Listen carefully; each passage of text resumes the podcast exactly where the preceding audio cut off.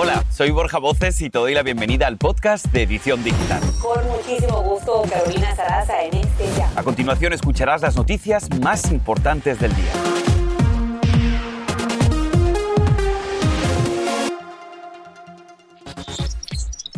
En la mira, emiten orden de arresto federal contra Brian Laundrie, el novio de Gaby Petito.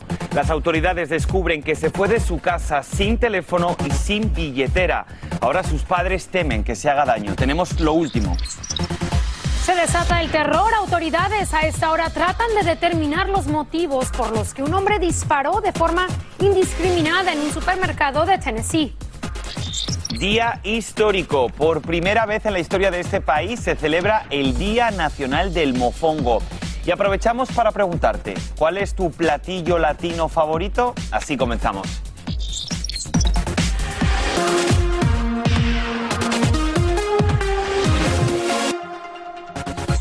Hola, ¿qué tal? Ya es viernes y te damos la bienvenida a tu edición digital hoy 24 de septiembre. Somos Yarel Ramos desde California y un servidor Borja Voces. ¿Qué tal? Me da mucho gusto saludarlos. A ti también, Borja. Gracias nuevamente por el espacio. Tenemos mucha información este viernes. Pues vamos a comenzar. Los ojos del país están puestos en este momento en Brian Laundrie, el novio de Gaby Petito, sobre quien emiten orden de arresto por presunto fraude en Wyoming, luego de hacer compras por valor de más de mil dólares. Todo esto mientras el FBI, que lo busca por agua, aire y tierra, lo pone en la mira como persona de interés en la muerte de su prometida, cuyo caso fue catalogado como homicidio. Y Aileen del Toro ha seguido este caso desde el primer día y nos tiene los últimos detalles. Aileen, adelante. Así es, Yarel, además de la orden de arresto y de ser la única persona de interés para las autoridades, ahora se conoce que Landry se fue de su casa sin teléfono y sin billetera. Y sus padres dicen de verdad estar muy preocupados de que pueda lastimarse. Landry, de 23 años, es acusado de usar una tarjeta de débito y PIN que no le pertenecían para retirar más de mil dólares. Por ahora, no se ha especificado para qué fue que utilizó la tarjeta, pero sí se revelan los cargos que se hicieron y estos fueron entre el 30 de agosto y el 1 de septiembre septiembre. Eso es lo único que sabemos, las fechas, justo días después de que se cree Gaby Petiro fue asesinada. El cargo de fraude que enfrenta podría costarle hasta 10 años de cárcel. En tanto, sigue su frenética búsqueda con drones, con buzos que han estado pues peinando paso a paso una reserva natural de Florida de 25 mil acres cerca de la casa de este chico en Florida. Su paradero, señores, pues todavía es un misterio total. Y todo esto pasa a la vez que se dan a conocer más relatos de testigos que aseguran haber visto a la pareja discutiendo. Si les parece, vamos a escuchar. he was just very visibly angry she was crying and he immediately like went to the hostess stand and was just yeah he was just like going in on the hostess and the waitress and then eventually the manager Ahí podemos ver un testigo más. Cada vez pues han salido más personas a declarar que han visto a esta pareja y justamente cómo fue que los encontraron. Hay que recordar que todavía estamos esperando los resultados de la autopsia para saber cuál fue exactamente la causa de la muerte de esta jovencita de apenas 22 años. Un caso que sin duda Borja ha conmocionado a todo, todo el país, ¿no? Totalmente de acuerdo contigo. Yo creo que es en este momento lo que se está hablando más también en las redes sociales, totalmente trending. Así que, por supuesto, vamos a estar muy pendientes. Y esa es la pregunta del millón, ¿no? ¿Dónde está? ¿Dónde está? ¿Cómo ha logrado esconderse todo este tiempo? ¿Por qué no ha dicho nada? Los papás también están desesperados. En fin, estaremos pendientes. Claro que sí. Sé que tú lo estarás, que llevas cubriendo este caso desde el primer día. Vamos a seguir con más noticias. Vamos contigo, Yarel. Y sí, momentos de terror vivieron los clientes y empleados del supermercado de Collierville en Memphis, Tennessee, cuando un asaltante entró y les disparó sin piedad mientras trataban de ponerse a salvo. Hasta el momento hubo una víctima mortal, Olivia King, de 70 años y más de 12 heridos, algunos de, algunos de ellos en estado muy grave. También murió el propio pistolero que aparentemente se suicidó. Las autoridades investigan los récords del asaltante sin que se conozcan cuáles fueron sus motivos. Otro tiroteo más, qué lástima. Y cambiando de información, el Departamento de Seguridad Nacional ha suspendido temporalmente el uso de caballos por la patrulla fronteriza en Del Río, Texas. Esto obviamente, como se podrán imaginar, después de estas, estas polémicas imágenes que han suscitado muchas críticas por el maltrato a los inmigrantes haitianos. Tanto es así que un funcionario indicó que piensan dar prioridad a otros métodos para poder identificar a las personas que podrían estar en peligro médico. Vamos a ampliar un poquito esta noticia y nos vamos a ir hasta la frontera. Nos vamos a conectar con Luis Mejid, quien se encuentra en este momento en Del Río, Texas. Luis. Adelante, buenas tardes. Muy buenas tardes. Estamos en el río Texas, frente a la frontera. A mis espaldas está el puente internacional y por este lado está la puerta por donde se entra al puente para llegar al campamento debajo del puente, donde están viviendo todavía miles de haitianos. El Departamento de Seguridad Nacional está planeando cerrar ese campamento el domingo, pero para hacerlo van a tener que moverse rápido porque están eh, todavía viviendo allí unas 4.000 personas y hasta ahora el gobierno está moviendo a unas 500 personas por día. Más de 3.500 ya han sido llevados a centros de detención en otras partes del país, donde serán procesados y se determinará si se quedan aquí en los Estados Unidos o si son deportados. Ya casi 2.000 han sido deportados. El gobierno dice que miles más han regresado a México. El cruce de ida y vuelta hacia México es, eh, todavía sigue ocurriendo. Ya no son tantos como eran antes y ya hay poca gente viniendo de México hacia aquí.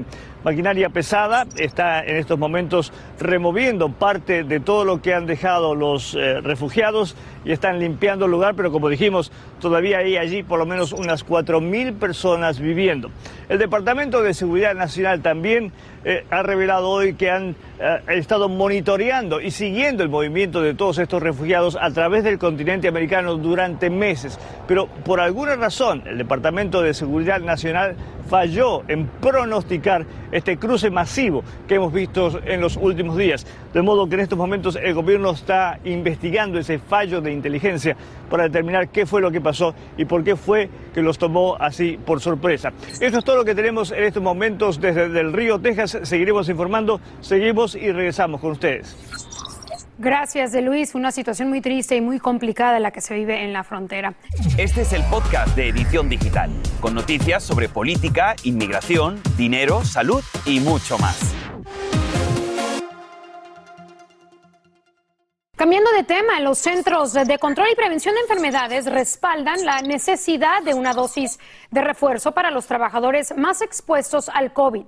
Pero bueno, ¿quiénes se, la deberían de poner primero? Los adultos mayores de más de 65 años y los de entre 50 y 64 eh, años que tienen enfermedades preexistentes como diabetes, cáncer y problemas cardíacos, entre otras. Quienes no deberían no inocularse, inocularse, empleados de primera línea como trabajadores de la salud y maestros entre los 18 y 64 años de edad. Y precisamente hablando del tema, se agota el tiempo. Escuche bien, si este lunes 27 de septiembre los trabajadores de la salud y también de las escuelas públicas de Nueva York no se han vacunado, perderán sus empleos. Ese mismo día entra en efecto la orden de inoculación obligatoria para personal de hospitales públicos y privados, ancianatos y otros centros de atención sanitaria. Las nuevas disposiciones tendrán excepciones para aquellos o bien con razones religiosas o bien por algún tipo de causa médica.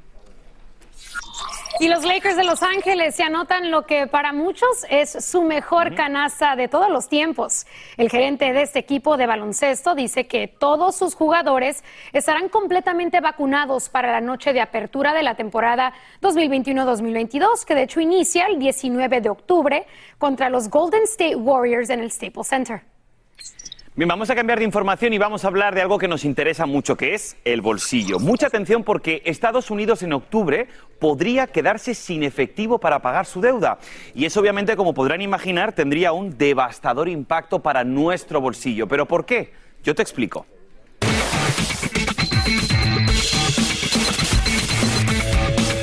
Comenzamos, pues principalmente porque Estados Unidos llegó al máximo de lo que podía endeudarse para poder cumplir con sus obligaciones vitales, como lo son, por ejemplo, los cheques del Seguro Social, el Medicare, los salarios de los militares, el pago de intereses de la deuda, los paquetes de ayuda por esta pandemia y, por último, los reembolsos de impuestos.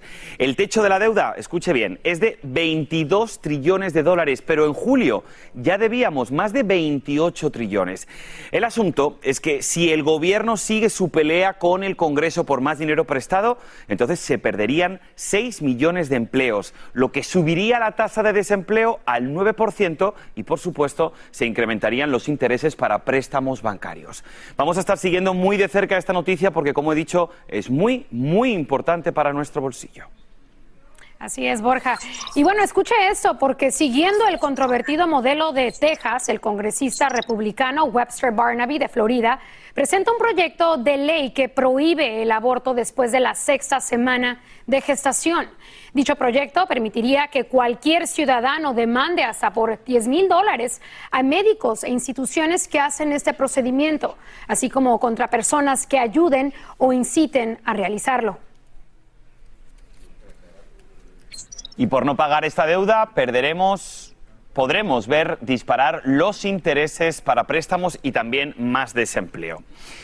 Y hay más noticias. El ex policía Derek Chauvin quiere apelar su condena por la muerte de George Floyd, alegando que el juez no usó correctamente sus facultades discrecionales o que cometió errores de derecho en varios momentos claves del proceso. Para que ustedes en casa lo entiendan, escuchen bien. Él dice que entre sus irregularidades indicó que fue el rechazar su solicitud de trasladar el juicio fuera del condado de Hennepin por la publicidad del caso y también que debería haber aislado al jurado durante todo este proceso. Y algo que está pasando aquí en California, los equipos de bomberos del estado intentan impedir que las llamas del incendio Windy alcancen el Parque Nacional de Árboles Secoyas. El incendio solo se ha controlado en un 6% y de hecho obligó a ordenar nuevas evacuaciones en partes del condado de Tulare, donde las condiciones de sequía y las altas temperaturas podrían avivarlo. Por otro lado, el incendio Caldor ha quemado más de 221 mil acres y está contenido hasta ahorita en un 76%. Y mucha atención porque se acerca la fecha para que finalice la moratoria de desalojos. Y es que a partir del primero de octubre, miles de familias a lo largo y ancho del país podrían quedar en la calle. Esto es dramático. Por ejemplo, solo en Los Ángeles, más de 246 mil viviendas registran retrasos con sus pagos de alquiler y los residentes deben casi 900 millones de dólares. El Departamento del Tesoro asignó más de 2.600 millones a California para asistencia de alquiler de emergencia, pero solo han distribuido 587 millones. ¿Y el resto qué pasó? Así es, un tema también muy polémico, Borja. Vamos a una pausa, pero al regresar, indignación en las redes sociales. Un hombre hispano denuncia que una mujer lo atacó racialmente en plena calle. ¿Y eres soltero? Pues mucha atención, porque lo que te vamos a contar quizá te impulsa a buscar pareja, o a lo mejor no. Los detalles te los cuento al regresar aquí en tu edición digital. Y ahora regresamos con el podcast de Edición Digital con las principales noticias del día.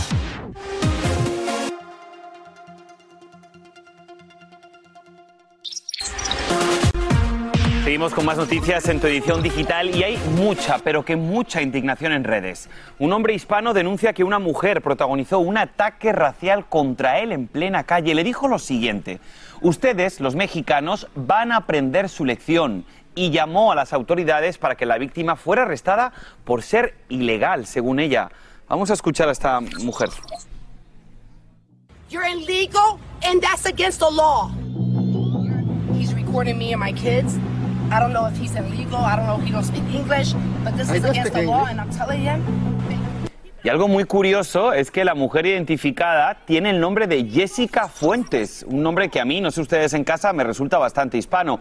Bueno, pues esta mujer ya fue arrestada bajo cargos de agresión y alteración del orden público.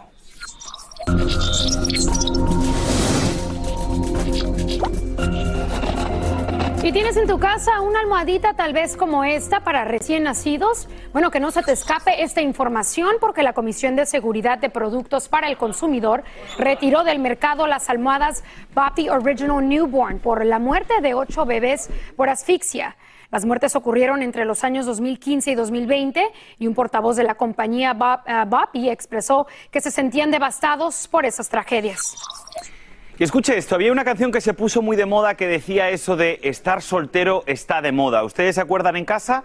Bueno, pues le viene al pelo este dato, porque si eres soltero te va a interesar. No estás solo.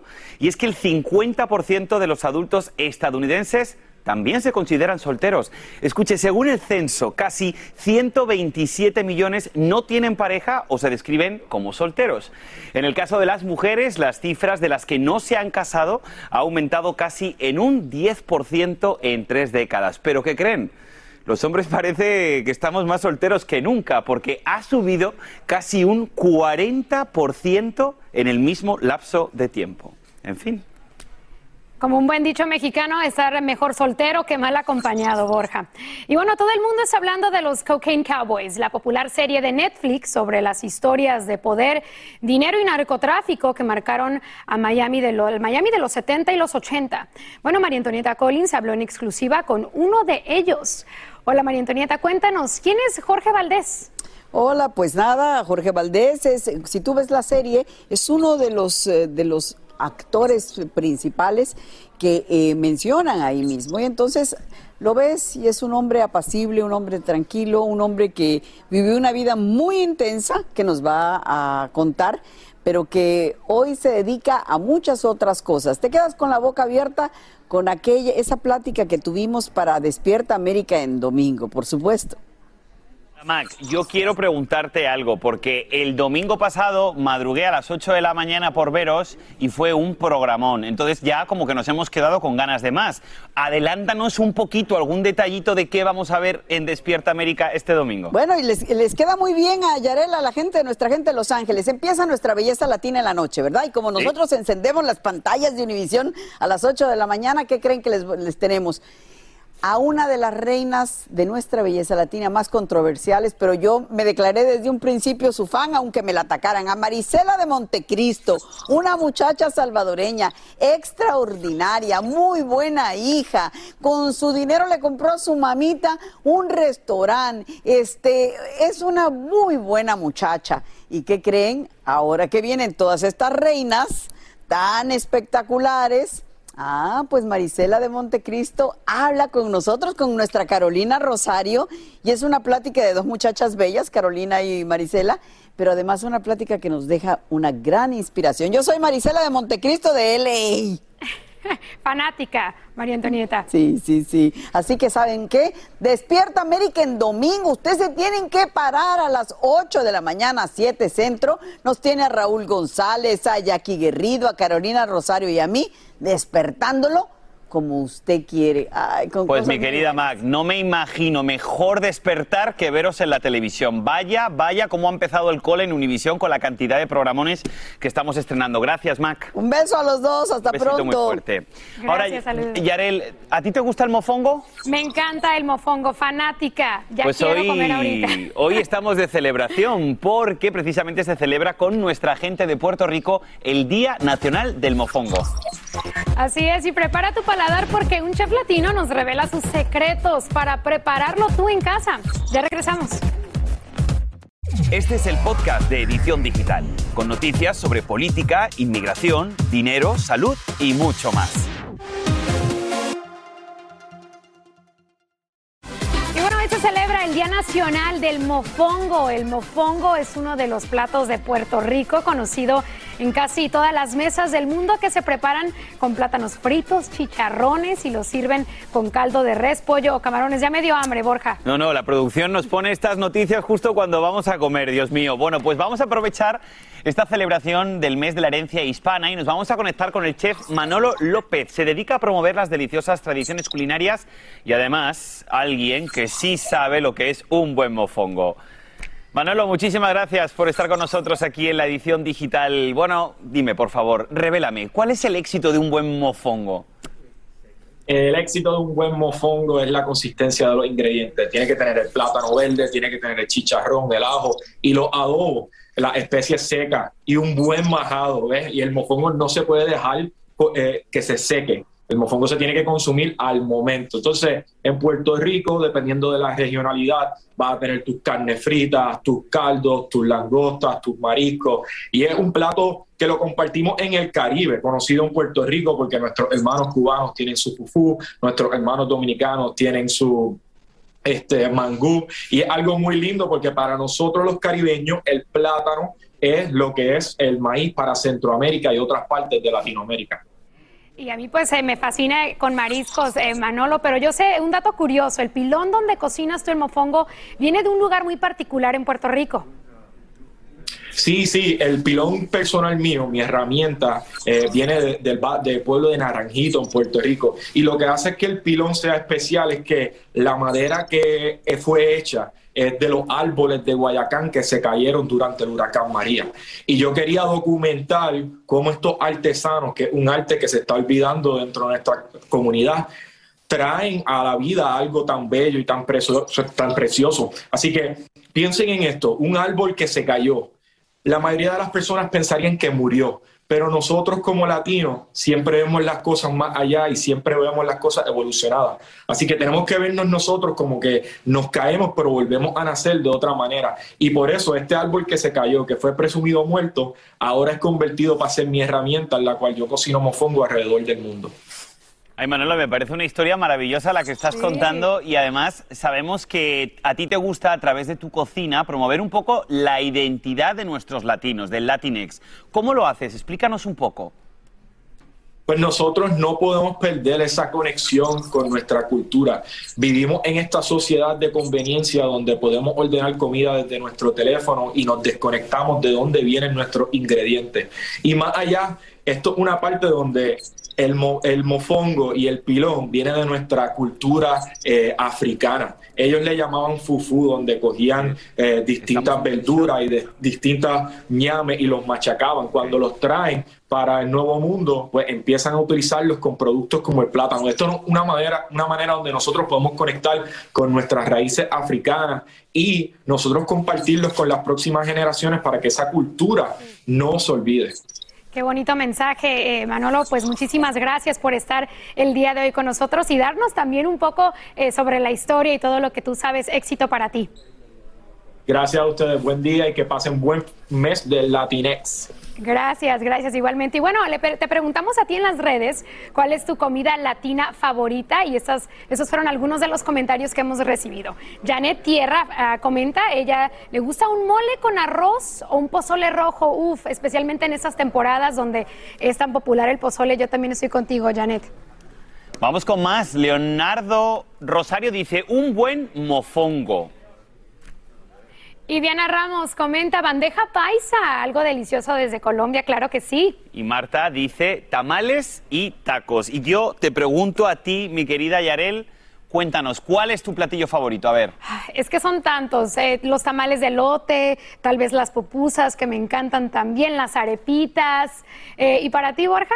Pues yo, la verdad, mm, cualquiera cosa que salga de la cocina de mi madre, eso es mi favorito. Y además lo extraño mucho. Así que, bueno, la, cocina española, la verdad que tenemos una muy buena cocina también en mi país, ¿no? Así es, así es. Bueno, pues este, esperemos que ustedes en casa estén disfrutando, almorzando y pues también haciendo eh, un poco más de estos deliciosos platillos eh, latinoamericanos bueno, Yarel, muchísimas gracias. Tengo que decirte que gracias por haber estado acompañándonos esta semana en el noticiero. Un saludo muy grande para toda la familia de California, de tu edición digital y espero verte pronto de nuevo.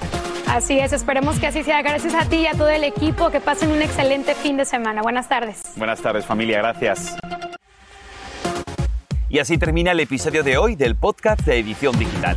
Síguenos en las redes sociales de Noticiero Univisión Edición Digital y déjanos tus comentarios. Como siempre, muchas gracias por escucharnos.